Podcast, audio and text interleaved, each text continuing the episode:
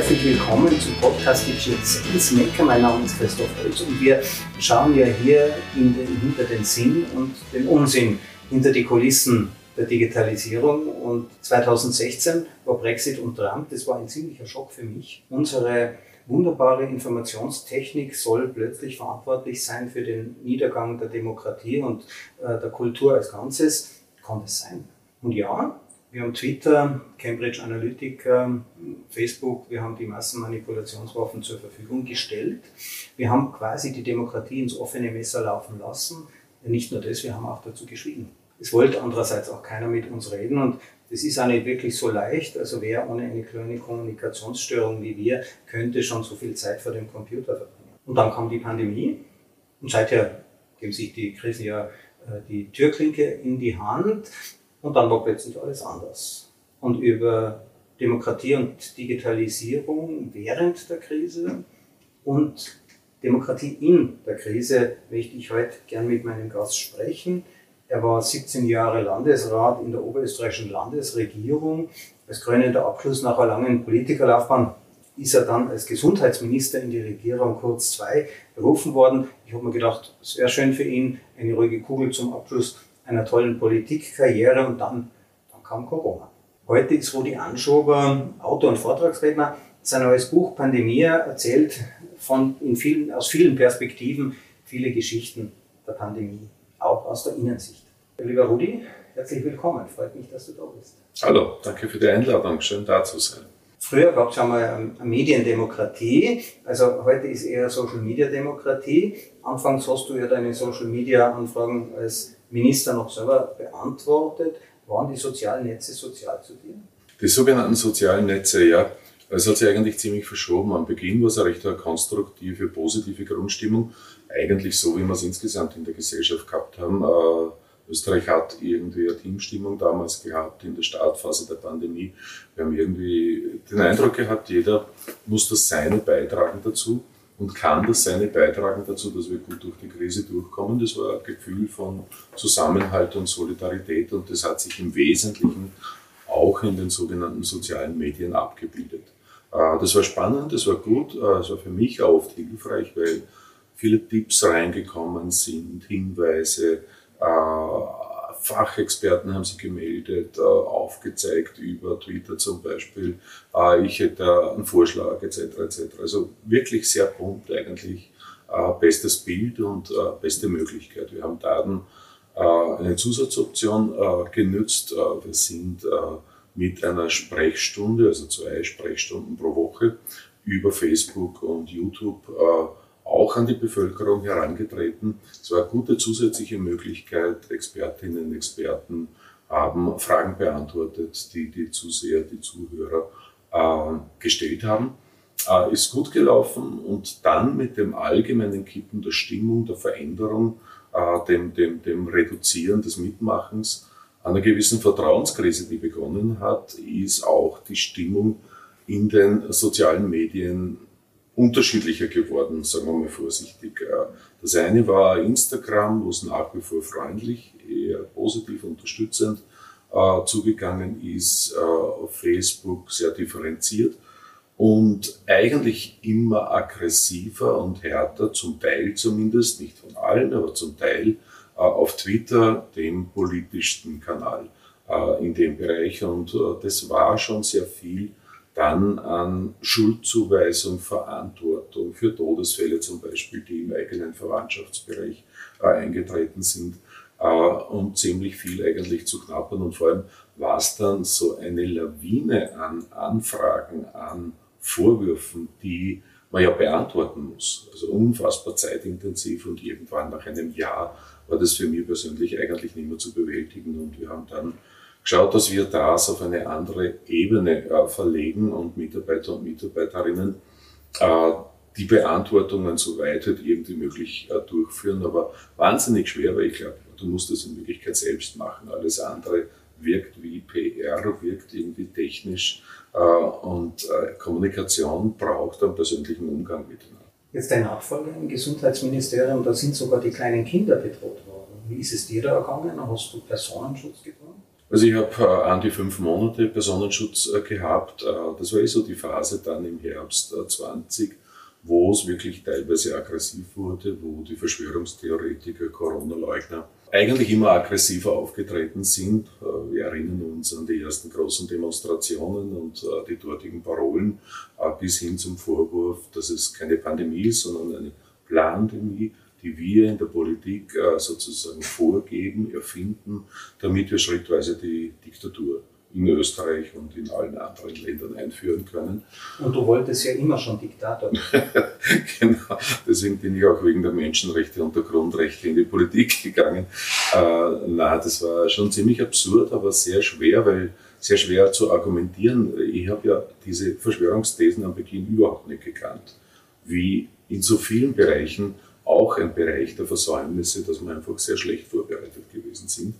Äh, und wenn dir jemand sagt, äh, diese Serviette, die da am Tisch ist, die ist rosarot, wie diskutierst du mit dem? Äh, du kannst sagen, nein, die ist weiß, die ist objektivierbar weiß, aber bitte, wenn Sie wollen, dann glauben Sie halt daran, dass die rosarot ist. Aber wenn die Akaru gibt und einfach darauf besteht, dass ich auch sage, dass diese Serviette rosarot ist, dann wird es irgendwie mühsam und schwierig. Und die Bedrohungen, die haben genau in dieser Phase dann im Herbst äh, 20 begonnen, damals noch mit einem ersten Mail von einem Kleinunternehmer, der ähm, ja, äh, seinen eigenen Namen drunter geschrieben hat unter die Morddrohung. Und ich habe dann, weil das so kurios auf mich gewirkt hat, äh, die Cobra gebeten, dass sie mir die Telefonnummer organisieren, habe mit dem dann eine halbe Stunde telefoniert. Er hat mir erzählt, er hat einfach totale Existenzängste wegen seinem Unternehmen gekriegt, was kommt da jetzt, äh, wieder durchkommen durch die Krise hat dann zwei Flaschen Wein ähm, inhaliert äh, und äh, hat in einem ziemlich üblen Zustand äh, dann diese wilden äh, Zeilen geschrieben. Und äh, wir haben uns dann auf ein, einen Deal geeinigt. Er setzt seinen Plan nicht um. Bin ich immer grundsätzlich froh gewesen darüber. Und die haben nicht angezeigt. Und äh, damit, soweit ich weiß, war der froh darüber und hat dann einen Fehler abgehakt. Und dann ist es aber gerade über Facebook in erster Linie in einigen Fällen ziemlich brutal geworden mit den Drohungen. Da sind Pistolen, Glockpistole zum Beispiel kursiert, äh, Fotos davon, die, äh, wo die Frage war, wir haben die Pistole jetzt, wer will sie benutzen, wir brauchen die gegen den Gesundheitsminister. Und die Drohungen sind einfach intensiver geworden, sind am Schluss auch gegen meine Partnerin gegangen und da hat es mir dann irgendwie ziemlich gereicht, muss ich sagen. Schluss war es so, dass vor unserem Haus damals in Linz oder in der Nähe von Linz vor dem Haus ein Polizeiauto gestanden ist, hinterm Haus ein Polizeiauto, das 24 Stunden. Also wie ein Glassturz. Wobei ich dazu sagen muss, die haben alle einen super Job gemacht. Also Hut ab. Äh, die Cobra äh, ist viel besser, als das ihr Image ist. Ja, das sind ja Menschen, die setzen wirklich ihre Gesundheit, ihr Leben für uns aufs Spiel. So ist das. Und ich habe das eigentlich für ziemlich traurig empfunden, dass äh, so ein bisschen eine Verächtlichmachung rund um diese Affäre äh, im Hause Nehammer passiert ist. Äh, die machen einen super Job, äh, machen das sehr ernsthaft, sehr korrekt, sehr seriös, sehr engagiert. Äh, und äh, es ist ja traurig, dass es solche Menschen überhaupt braucht, äh, denen mit Gewalt zu drohen, zu arbeiten. Das geht ganz einfach nicht, ist aber keine, ich sage Trost, aber keine österreichische kein österreichisches Unikat, sondern in Deutschland haben wir sogar eine Terrorzelle, äh, die gegen den äh, jetzigen Gesundheitsminister Deutschlands äh, Anschläge vorbereitet hat, jetzt ausgehoben. Also da gibt es offensichtlich einen Teil in der Bevölkerung, der absolut abhebt und bereit ist, zur Gewalt zu greifen. Jetzt Verschwörungstheorien sind ja eigentlich ein Angstbewältigungsmechanismus. Also Menschen, die Verschwörungstheorien anhängen, das sind Menschen wie du und ich, mit ein bisschen mehr Angst, als wir sie haben. Und wir sind ja in der Krise näher zusammengerückt. Zusammenrücken heißt ja auch, wenn man mit seinen Ängsten zusammenrückt, dann steigt der Abstand zu den anderen.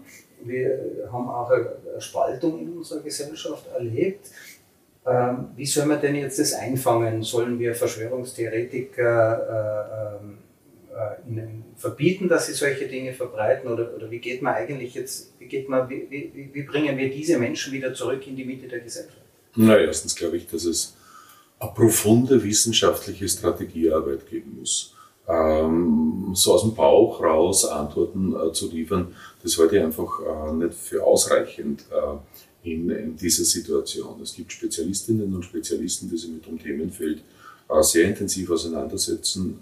Ich würde mir wünschen, dass wir in Österreich, dass wir eigentlich in ganz Europa gemeinsam eine Strategie äh, nicht nur gegen Hass im Netz, äh, sondern auch gegen Fake News mit beinharten Zielen werden die hier kommuniziert erarbeiten und dann auch umsetzen gemeinsam. Und das geht mit Sicherheit von unseren Bildungsinstitutionen äh, bis zum öffentlich-rechtlichen Rundfunk, die alle Rollen dabei übernehmen müssen.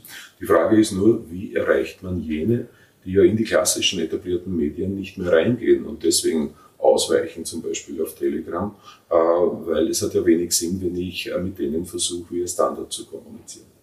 Also Telegram oder diese ganzen Filterblasen, die dann entstehen, die spiegeln uns ja unsere eigenen Vorurteile wieder zurück. Also wir sind überrascht, die bestätigen ja das, was wir immer schon geglaubt haben und alle anderen kriegen auch eine Bestätigung, nur schaut diese Bestätigung komplett anders aus. Die Lösung wären ja eigentlich Fakten und die Politik will ja aufgrund von Fakten gute Entscheidungen treffen, auch aufgrund von äh, Statistiken über die Pandemie beispielsweise und jetzt diese Interpretation der Fakten, die kommt dann von Experten. Jetzt, ich bin selber Experte, ich weiß also, was von Leuten wie mir zu halten ist. Schön, wenn du selbstkritisch bist, das ist angenehm. Ja. Wenn jeder Experte was anderes sagt, was macht man denn dann? Ja, das ist tatsächlich gerade am Anfang äh, der Krise der Pandemie ein äh, großes Thema und äh, ich gebe schon zu, auch für mich selbst ein großes Problem gewesen. Ich erzähle ein Beispiel aus der Schule sozusagen. Ähm, wir hatten Mitte April die Diskussion darüber, führen wir eine Maskenpflicht in Österreich ein, ja oder nein. Das war damals dieser Mund-Nasenschutz, also noch nicht die FFP2, weil FFP2 hat es ganz wenige gegeben, viel zu wenige gegeben.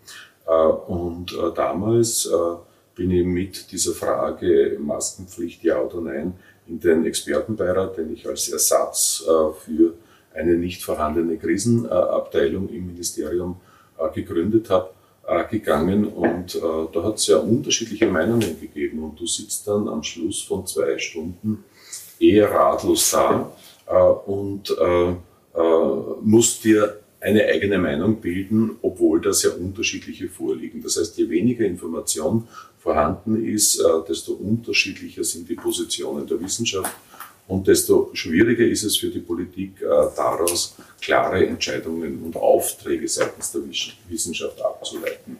Ich habe mir es einfach angewöhnt, in einer Akutkrise wie der größten Gesundheitskrise seit 100 Jahren, äh, musst du eher im Zweifel auf der vorsichtigen Seite sein. Äh, das ist eine ganz einfache Grundlinie, die habe ich versucht, konsequent umzusetzen. Ich habe aber schon gemerkt und bin derzeit in einem Arbeitsprozess mit äh, Fachleuten äh, von äh, verschiedenen Universitäten, dass wir ein Problem in der Kommunikation zwischen Wissenschaft und Politik insgesamt haben. Das hat was mit Sprache zum Beispiel auch zu tun. Also wir brauchen Übersetzungsarbeit. Mir ist zum Beispiel aufgefallen, immer dann, wenn die Fachexperten, die Fachexpertinnen ihren klassischen Konjunktiv verwendet haben. Denn eine hundertprozentige Wahrheit, wenn man ganz seriös ist, gibt es nicht. Es äh, könnte sein, es würde, wenn. Ja. Und der Konjunktiv hat eben äh, bedeutet, äh, mit einer hohen Wahrscheinlichkeit müssen wir davon ausgehen, dass.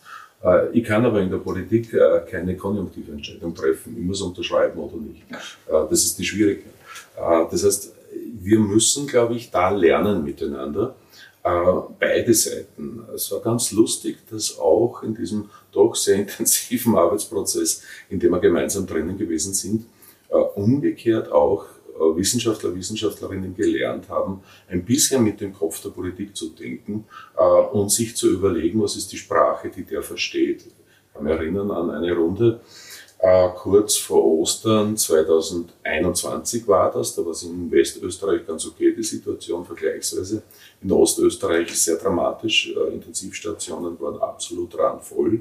Äh, und die Landeshauptleute äh, Ostösterreichs wollten aber trotzdem äh, die Gastronomie öffnen. Und ich habe Nein gesagt, das geht nicht. Äh, und habe dann eine Runde mit Fachleuten, mit Experten einberufen und habe die drei Landeshauptleute an den Tisch gebeten, und das war total spannend, äh, weil äh, da erst für manche in der Politik sichtbar wurde, weil sich die Wissenschaftler bemüht haben, die Sprache der Politik sozusagen einmal kurz zu übernehmen äh, und sich zu überlegen, was würde ich jetzt machen, wenn es nur Ja oder Nein gibt. Tun oder nicht tun.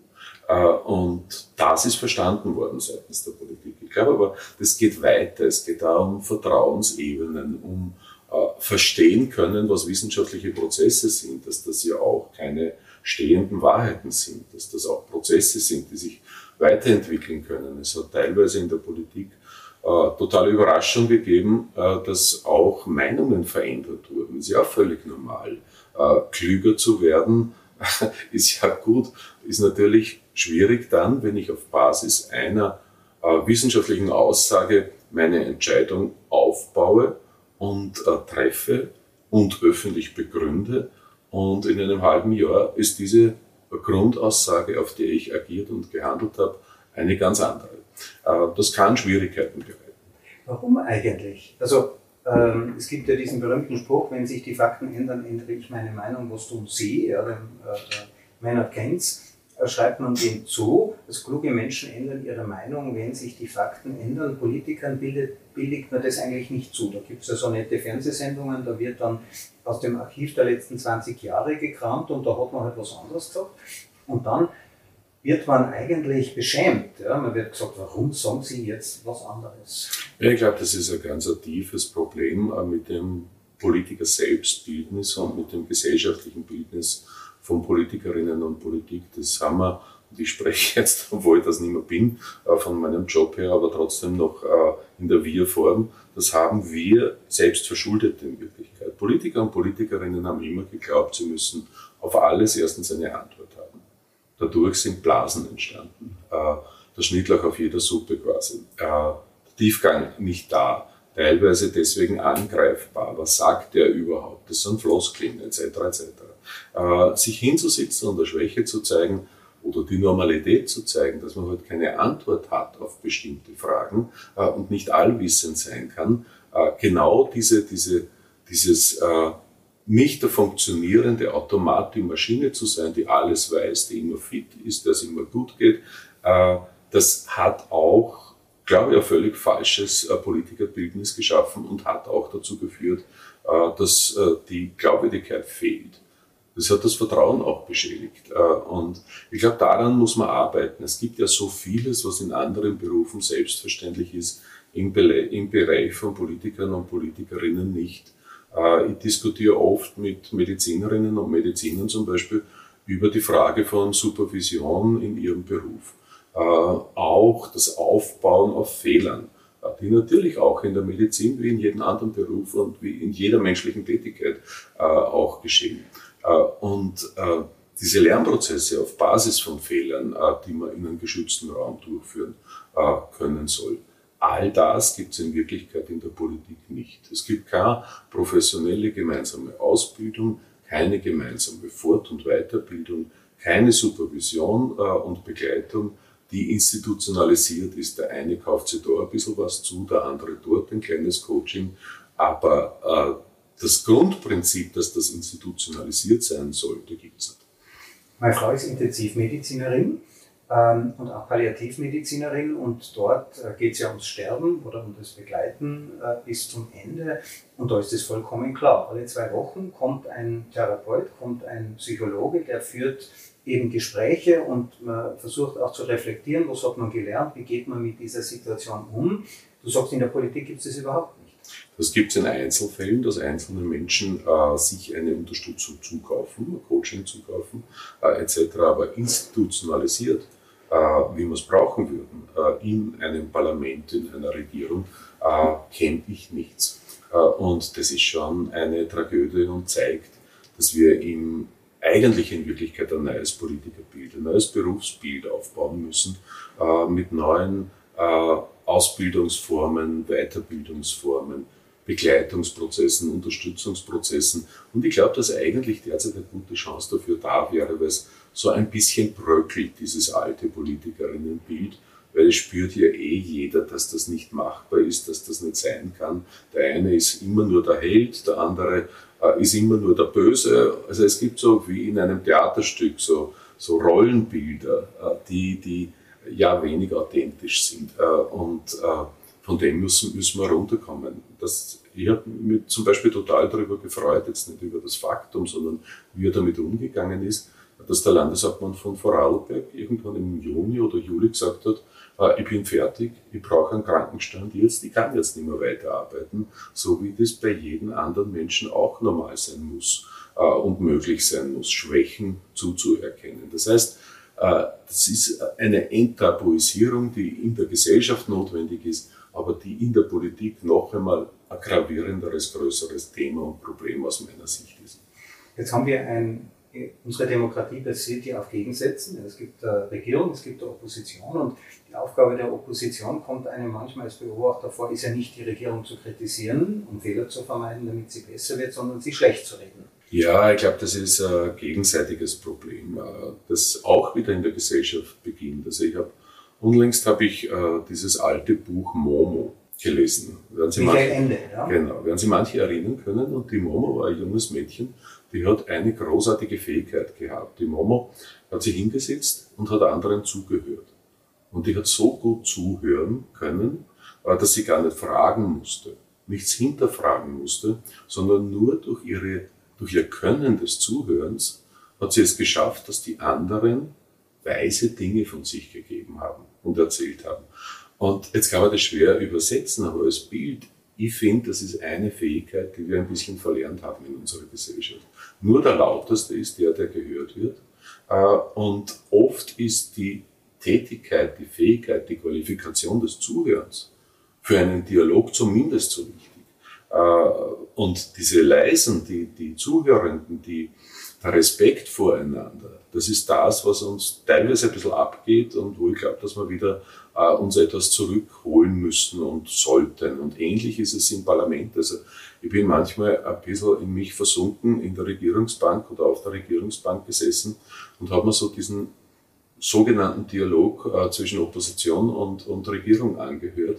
Und das ist ja ein aneinander vorbeireden, wenn man ganz offen und ehrlich ist. Äh, und ähm, da habe ich eigentlich kaum, kann mich kaum erinnern daran, dass es jemals eine Situation gegeben hat, äh, wo man sich gegenseitig, wo die Regierung zum Beispiel auf die Opposition, um das Gegenbeispiel herzunehmen, äh, der zugehört hat und am Schluss gesagt hat, na, in dem einen Punkt habt ihr wirklich recht. Das müssen wir überdenken und da habt ihr eine gute Idee. Äh, und das wird uns so gut tun. Und ich glaube, dass das die Bevölkerung sich auch wünschen würde, ersehnen würde. Eine Stärke eigentlich. Ich meine, ihr habt ja tolle Zustimmungswerte gehabt am Anfang der Pandemie und es haben ja wirklich alle zusammengearbeitet, wie man sich das wünschen würde. Und dann werden sich manche Oppositionspolitiker irgendwann gefragt werden, jetzt gehen die Zustimmungswerte der Regierung nach oben, ewig können wir das eigentlich nicht mittragen ist das System, das uns offensichtlich, also ich, ich, also ich beneide keinen Politiker, der darauf achten muss, dass er wiedergewählt werden kann, ja, dass, er, ähm, dass er seine Klientel befriedigt. Ja, und das sind halt ganz unterschiedliche, das sind konservative Menschen, progressive Menschen, das sind auch Menschen, die sind für Populismus zugänglich. Das sind ja wir. Wir sind solche Menschen, die für Populismus zugänglich sind, die gehören auch zu uns ähm, und die belohnen offensichtlich aggressives Verhalten. Also ist es eine Fehlkonstruktion innerhalb unserer repräsentativen oder industriellen Demokratie? Oder gibt es da auch Entwicklungsmöglichkeiten, wie man das einfangen kann? Oder werden wir uns ewig mit dem Thema Populismus äh, herumschlagen müssen? Ja, äh, mein Eindruck ist ja, dass schon ein Großteil der Bevölkerung äh, gemerkt hat, dass Populismus zum Beispiel in einer Krise wie der Pandemie so ziemlich das Schlechteste ist. Äh, und dass das ja dazu geführt hat, dass der wichtigste Wirkstoff in einem Krisenmanagement, nämlich das Vertrauen, drastisch reduziert wurde. Äh, und ich glaube, dass da ein Gutteil der Bevölkerung viel weiter ist als ein Teil der Politik. Äh, denn das ist überhaupt nicht mehr so, dass die Leute sich erwarten, dass da einer auf den anderen einschlägt, jetzt verbal gesprochen. Das, jetzt ist es sicher nicht so, dass das Publikum bei meinen Lesungen ein repräsentativer Querschnitt der Bevölkerung ist, aber dennoch, man merkt, äh, dass es schon recht vielschichtig ist. Mir hat zum Beispiel unlängst sehr gefreut, kommt äh, nach der Lesung einer äh, auf mich zu beim Signieren und sagt, hallo, ich finde Sie, habe Sie immer sehr sympathisch gefunden, ich finde Sie haben das gut gemacht und im Übrigen komme ich aus dem Bereich der FPÖ. Äh, ich finde es super, wenn der zu meiner Lesung kommt und wir reden können. Äh, und du hast am Beginn so diese Frage gestellt, was können Antworten sein? Jetzt habe ich keine professionelle Antwort, aber das Mindeste ist, dass wir wieder lernen zu reden miteinander. Äh, und wenn der halt behauptet, okay, äh, diese Serviette ist halt jetzt rosa, dann soll er das halt meinetwegen einmal behaupten. Aber ich will aus dieser Spaltung raus. Wir waren in Österreich eigentlich immer in einer Kultur, wo wir gesagt haben, wir können reden miteinander. Wir sitzen uns zusammen. Wird es geheißen, durchs Reden kommen und Leidsam, hat es äh, geheißen. Und das stimmt absolut. Äh, jetzt habe ich auch Menschen, wo ich mir schwer tue, ganz offen formuliert. Also die Hardcore-Leugner, das fällt mir persönlich schwer. Aber dieses Umfeld, das ja viel größer ist, nämlich die Kritiker und Kritikerinnen, äh, die auch Kritik an mir gehabt haben, an manchen Maßnahmen, an Teilen der Impfung zum Beispiel, an bestimmten Impftechniken, äh, mit denen zu diskutieren, zu streiten und äh, entweder mit oder ohne Lösung auseinanderzugehen. Alleine das Gespräch ist schon eine Lösung dabei. Das brauchen. Genau. Also ich denke auch, man muss einfach versuchen, im Gespräch zu bleiben. Und die digitalen Medien haben uns da ganz neue, tolle Möglichkeiten eröffnet. Äh, ich zum Beispiel habe jetzt einen Freundeskreis mit einem in Bali, einem in Australien. Alle zwei Wochen treffen uns auf Zoom und das fühlt sich so an, wie wenn man sich trifft. Jeder trinkt ein Bier, halt nicht das Gleiche, ja, das haben wir vorher auch nicht getrunken. Wie hat sich eigentlich die Regierungsarbeit verändert durch die Möglichkeit, dass wir jetzt Videokonferenzen? Ja, ich kann es jetzt nicht bewerten, wie Regierungsarbeit jetzt läuft, weil ich nicht Teil der Regierung bin. Aber ich kann es nur von meinem persönlichen Tun und Handeln äh, als politischer Mensch äh, äh, sagen. Und äh, diese Veränderung in Richtung, in Richtung Online, in Richtung Videokonferenzen, in Richtung Zoom in erster Linie bei mir, äh, die hat sich nachhaltig verankert. Also ich erspare mir wahnsinnig viel Zeit damit. Äh, Punkt eins. Ich habe zweitens meinen Kommunikationskreis noch einmal massiv erhöht, nämlich auch was so vertiefende Fachkommunikation betrifft. Extrem wertvoll für mich. Äh, und äh, das sind die zwei Dinge, die ich sehr schätze daran. Und das dritte ist natürlich, ich erspare mir Unmengen an Kilometern und damit Emissionen. Jetzt, wie bist du eigentlich selber in die Politik gekommen? Ist, wenn man das aus heutiger Sicht äh, anschaut, also manchmal denke ich immer, Politik ist die vergebliche Kunst, die eigene Bedeutungslosigkeit zu überwinden. War das früher anders? Kein sehr optimistisches Bild, was du da sprichst. Ich glaube einfach, dass es sehr unterschiedliche Zugänge gibt und äh, das macht es uns auch in der Politik manchmal, manchmal schwer, weil daraus, aus diesen unterschiedlichen Zugängen, aus welchen Interessenslagen, mit welcher Motivation kommt jemand in die Politik, entstehen auch unterschiedliche Kulturen und unterschiedliche Formen des Handelns in der Politik. Und äh, es gibt Interessensvertreter, äh, die aus einer bestimmten Branche zum Beispiel herauskommen. Äh, wir nennen da, nachdem wir in Tirol sind, keine Namen. Äh, und äh, die gibt es ganz viele und das ist ja durchaus legitim. Wichtig ist, dass es transparent ist, dass Interessen der hinterstehen, ist total okay aus meiner Sicht, wenn man weiß, äh, was die Interessen sind. Äh, das ist der eine Zugang. Der andere Zugang, habe ich so den Eindruck, ist ein bisschen ein an die Marktbeamte, das ist jetzt überhaupt nichts äh, Negatives, was ich jetzt sage, ein Verbeamteter. Also ein Zugang, wo es eher darum geht, nicht zu verändern, sondern das zu administrieren, was da ist äh, Business as usual, fortschreiben, bestmöglich handeln äh, und nur weiter. Aus meiner Sicht ist das der schwierigste Zugang, weil das in, da, in Zeiten wie diesen einfach nicht mehr funktioniert, weil so viel Veränderung da ist, äh, dass du äh, den gewohnten Zustand gar nicht erhalten kannst, selbst wenn du es möchtest. Und der dritte Zugang, und das ist jetzt alles sehr vereinfacht natürlich, ist der gestaltende Zugang, also Menschen, die in die Politik gehen, weil sie was verändern möchten. Äh, oder weil sie etwas verhindern möchten. Ja, ist auch Gestaltung. Äh, und äh, bei mir war es dieser dritte Zugang. Äh, ich habe eine ganz einfache Situation gehabt. Ich bin neben meiner Tätigkeit als Volksschullehrer bin ich auch ausgebildet worden als Journalist und bin dann mit einem Bekannten aus dem Journalismus aus Deutschland, der Temelin suchen gefahren. Er hat mir nämlich gezeigt in einer internationalen Atomfachzeitschrift, ewige Zeit her, äh, dass äh, an der österreichischen Grenze das größte Atomkraftwerk der Welt gebaut wird. Und ich habe gesagt, völliger Holler, das gibt es nicht. Äh, wird mir was wissen davon. Damals hat es nämlich keinen, keine Zeile über Temelin gegeben. Vor dem eisernen Vorhang? Also ja, der ja. war noch oben? Der war noch oben. War natürlich dann äh, keine allzu einfache Art und Weise. Auf jeden Fall hat er einen Spaß gemacht und hat gesagt, weißt du was, wir fahren Temelin suchen. Und das haben wir dann wirklich gemacht, haben uns ins Auto gesetzt und es hat eine Ortsbeschreibung gegeben, Donau abwärts von äh, äh, Moldau abwärts von Budweis aus. Und wir sind halt äh, in der Nähe der, der, der, der äh, ein paar Kilometer gefahren und sind plötzlich zu einem abgerodeten, niedergewalzenen Bereich gekommen. Und das war die erste Baustelle von Temelin. Ich bin davor gesessen, habe mir das angeschaut, habe eine Gänsehaut gekriegt und habe mir gedacht, da will ich jetzt was tun. Heimgefahren.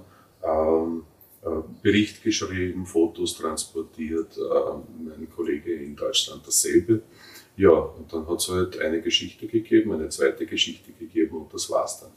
Äh, so haben wir gedacht, wie kannst du weiterhandeln, was kannst du tun, weil das hat mir einfach Sorgen gemacht, so unmittelbar in Grenznähe. Und ähm, dann ähm, bin ich hergegangen und habe mit Freunden zusammen eine Bürgerinitiative gegründet, die Notwehr gegen Temelin hat die geheißen was macht man? Man schreibt Briefe an die Politik, äh, damals an die damalige Umweltministerin.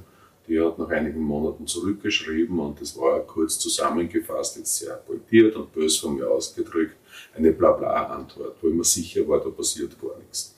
Äh, dann haben wir gedacht, dann muss in die Politik gehen und äh, hat mir gedacht, wer käme dafür in Frage und die Grünen waren damals gerade im Entstehen, das muss gewesen sein, so 85, 86 circa. Äh, die erste grüne Landesversammlung in Oberösterreich, das waren gezählte 17 Menschen. Äh, und äh, da bin ich ein bisschen hängen geblieben. Mhm. Also gestalten und etwas verändern wollen. Und, und das sind diese unterschiedlichen Kulturen, die in der Politik zusammen und aufeinander stoßen. Das erschwert sehr oft auch das Verständnis in der Politik füreinander, weil es natürlich eine Geschichte auch der Vorurteile und der Vorwürfe ist. Du willst ja gar nicht verändern. Du willst ja nur äh, schauen, dass alles möglichst ruhig weiterfließt. Du hast ja nur das Interesse, dass du deine Lobby vertrittst. Äh, du bist ja ein Utopist, das ist ja alles nicht realistisch, was du forderst, etc. etc. Also wir reden sehr viel aneinander vorbei, finde ich persönlich in der Politik. Jetzt fallen also unterschiedliche Standpunkte aufeinander. Es gibt aber auch den Moment, wo man sich einigt und dann geht man wieder zurück zu seiner Wählerschaft, zu seiner eigenen Interessengruppe und die ist dann enttäuscht. Die Grünen als Partei haben das ja auch ein bisschen miterlebt, oder? Mal raus aus dem Parlament und dann schlagartig mit rein in die Regierung. Wie kriegt man denn dieses Spannungsfeld in den Griff? Das ist absolut schwer. Äh, vor allem für die Grünen finde ich persönlich, weil die Grünen eine äh, unglaublich an Inhalten orientierte Partei sind, äh, die damals mal Bi 90 Prozent ihrer Kraft, ihrer Energie äh, in das Durchsetzen von Inhalten steckt, äh, was super ist aus meiner Sicht, weil das braucht man gerade in Zeiten wie diesen, aber äh, was ein bisschen zu wenig, deswegen Zeit, Kraft und Energie hat, ist die Kommunikation. Sichtbar zu machen, was hat sich denn da im Detail verändert. Und ich habe den Eindruck, aber da bin ich natürlich jetzt nicht objektiv, das ist auch völlig klar, aber mein Eindruck ist, die erreichen in der Regierung und auch ich zu meiner Zeit. Wir haben viel, viel mehr erreicht, als das überhaupt nur irgendwie sichtbar ist. Also, wenn du in der Öffentlichkeit fragst, äh, was haben die Grünen bewegt, äh, kommt als erstes von allen das Klimaticket. Das ist schon mal gut, dass es quasi ein Symbol gibt. Äh, auch wichtig. Aber es hat ja hunderte andere Details und Inhalte gegeben. Und ich finde, jetzt völlig unabhängig, ob das jetzt die Grünen sind oder die Neos wären oder wie auch immer, es wäre ja so wichtig zu signalisieren, hallo, es bewegt sich sehr, sehr viel mehr, als uns eigentlich bewusst ist, weil das Wichtigste ist doch, äh, diesen Stillstand zu überwinden und den Menschen irgendwie auch zu dokumentieren, hallo, es ist was in Bewegung, es ist viel mehr an Perspektive da, als ihr glaubt. Schlimmste ist ja unsere leichte Depression, die wir manchmal in der Politik haben, der fehlende Glaube daran, dass man mit Politik noch etwas gestalten kann und diesen großen Krisen auch begegnen kann. Es scheint ein bisschen so zu sein, dass unsere Demokratie eine inverse Demokratie geworden ist, weil wir die großen Probleme nicht lösen können, auch nicht auf staatlicher Ebene lösen können, konzentrieren wir uns auf die Hundekotverordnung. Ja, als Hundebesitzer, als ehemaliger ein besonderes Thema für mich. Äh, aber das Bild ähm, ist, glaube ich, nicht berechtigt, weil es äh, äh, auch da wieder sehr unterschiedliche Zugänge gibt. Also die, die Bekannter aus der ÖVP hat mir irgendwann einmal gesagt, er bewundert die Leonore Gewessler, aber er möchte nicht ihr Verhandlungspartner sein. Denn die sitzt 17 Mal mit demselben Thema da, dass ihr ein Anliegen im Klimaschutz ist, weil sie überzeugt ist davon, dass das notwendig ist, dass wir die und die Reform machen. Äh, und 17 Mal hört sie ein Nein vom Koalitionspartner. Und was macht sie? Beim 18. Mal macht dieselbe Initiative genauso wieder, bis das der Mürbe wird, die Gegenseite. Das heißt, es gibt schon sehr, sehr, sehr viel Engagement äh, in unterschiedlichen Parteien äh, und für mich ganz, ganz großartig, was ich erlebe. Das ist das Schöne auch an meiner neuen Tätigkeit, ganz viel Engagement in dieser, in dieser Gesellschaft in unterschiedlichsten Bereichen. Jetzt zum Abschluss vielleicht noch eine persönliche Frage. Wie geht es mit dem Rudi Anschober weiter? Wir haben jetzt einen grünen ähm, Bundespräsidenten. Ist das noch eine Perspektive zurück in die Politik oder hast du jetzt andere Perspektiven für dich? Na, das Ausscheiden aus der Bundesregierung, das war schon das Ende von Parteipolitik für mich. Ich habe das äh, Jahrzehnte hindurch gemacht. Ich glaube, das ist sehr okay. Es war ein Leben, was mir sehr gefallen hat, was Spaß gemacht hat, Freude gemacht hat. Ich glaube, dass ich auch was erreicht habe. Äh, und jetzt genieße diese neue Lebenswelt äh, sehr, die ich jetzt habe, als Autor, als Vortragender, die Chance zu haben, einerseits bei den Themen, die ich für die entscheidenden erachte, in die Tiefe zu gehen. Das heißt, wissenschaftliche Recherche zu machen, äh, zu versuchen, drauf zu kommen, wie die Dinge zusammenhängen äh, und die zu verknüpfen und das Wissen dann auch zu kommunizieren. Äh, und das macht sehr, sehr viel Freude. Um politisch zu sein, braucht man nicht unbedingt in der Parteipolitik sein. Da gibt es andere Möglichkeiten in der Gesellschaft, erfreulicherweise auch. Politik ist ja das, was uns alle betrifft. Ja. Eigentlich sollten wir alle Politiker sein und das nicht nur delegieren, sondern mitmachen. Rudi Anschober, vielen herzlichen Dank für dieses äh, tolle Gespräch, äh, das wir geführt haben. Wir haben ja begonnen bei Social Media, Demokratie, wie verändert sich das durch die Digitalisierung und haben uns auch ein wenig äh, die Mühen der Parteipolitik, Opposition und, und Regierungsarbeit angesehen und ich finde es total spannend, dass du jetzt für dich auch eine sehr schöne Zukunft gefunden hast. Wir teilen eigentlich eine gemeinsame Zukunft. Ich schreibe auch gerade an meinem Buch, das wird fertig, wenn ich Zeit habe, also nie, aber das ist eine andere Geschichte. Ähm, und wir finden uns beide auf Bühnen wieder und ich habe dich an einem sehr schönen Abend äh, schon erlebt. Es ist wirklich ein Erlebnis, dich kennenzulernen und ähm, meine Kinder haben sich jetzt sofort ein Buch geschnappt und auch begonnen, da drin zu lesen. Also da äh, steckt noch sehr viel Potenzial. Vielen herzlichen Dank. Ich sage danke. Und wen es interessiert, wo wir heute waren, wir waren heute in der schönen Postbar in meiner Heimatgemeinde St. Johann in Tirol und die ist natürlich am Abend immer offen und wer mal übernachten möchte, kann im Gasthof Post äh, übernachten und auch besonders gut essen. Ist ganz ehrlich nicht weiter sagen, eines meiner Lieblingsorte.